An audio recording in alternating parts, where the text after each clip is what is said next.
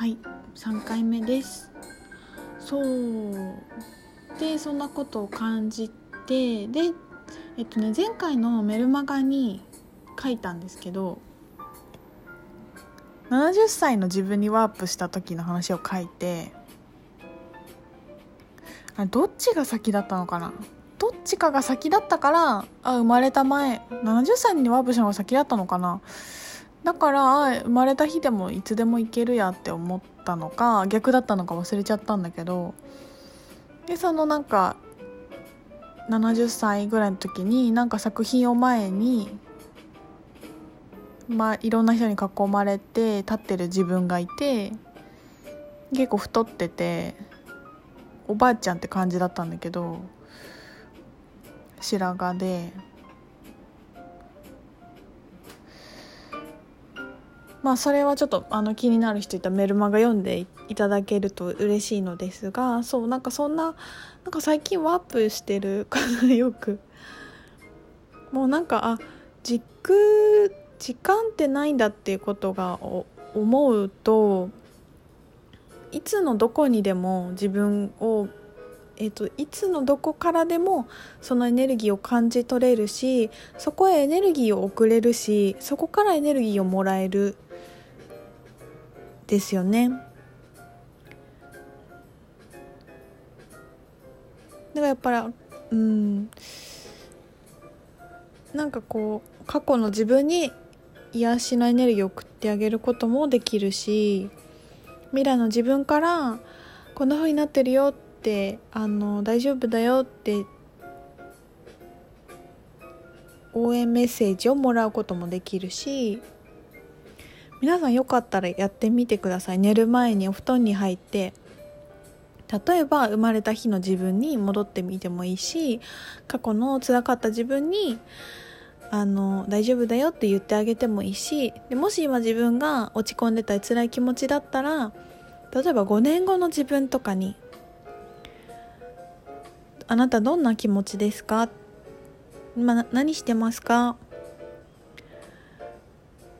私今こんな気持ちなんですけど何かメッセージくれませんか？って普通にねもう本当に聞いてみるの。素直に純粋に。でももちろんなんか体感として優しいエネルギーが来る感じがするかもしれないし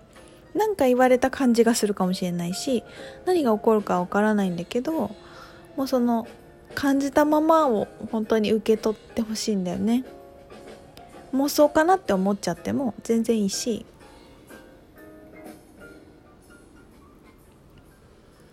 そう本当になんかこう多次元でパラレルで全てのことが今今存在してて全てが同時に存在していて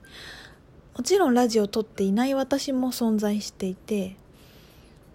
でも毎週毎週私たちはそれを選んでいて選べるんだよね。なんかそうなっちゃってるわけでもないし選ばされてるわけでもなくて選ばされてるうん選ばされな本当にね言語化をするとなんなんかこう一緒にこぼれ落ちるものがあってなんて言ったらいいかなって思うんだけどでも選ばされてるっていうのもあるよね。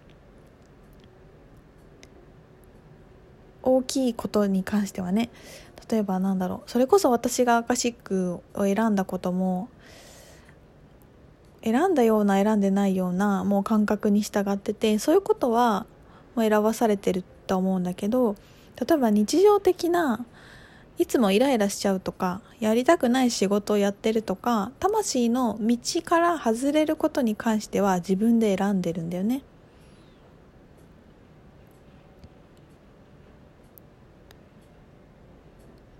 なあこれを言われて私は怒るとかこういうふうに言われた私は悲しいとかも毎週そういうのは選んでいるから選べるんだと思ったらあここで私はなんか笑うことができるっていうのも選べるし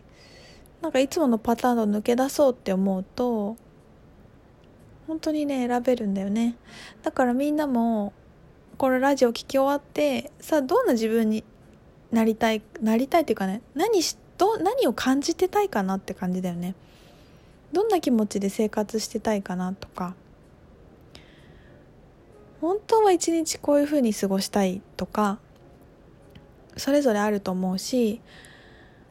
まあ、最初はそれが分かんなくても全然よくてなんかそういうことをキャッチしてそうだね。やっぱ何を感じたいかなっていうところかな。それ大きい気がするな。そう思ったら今その瞬間からそうなっちゃっていいし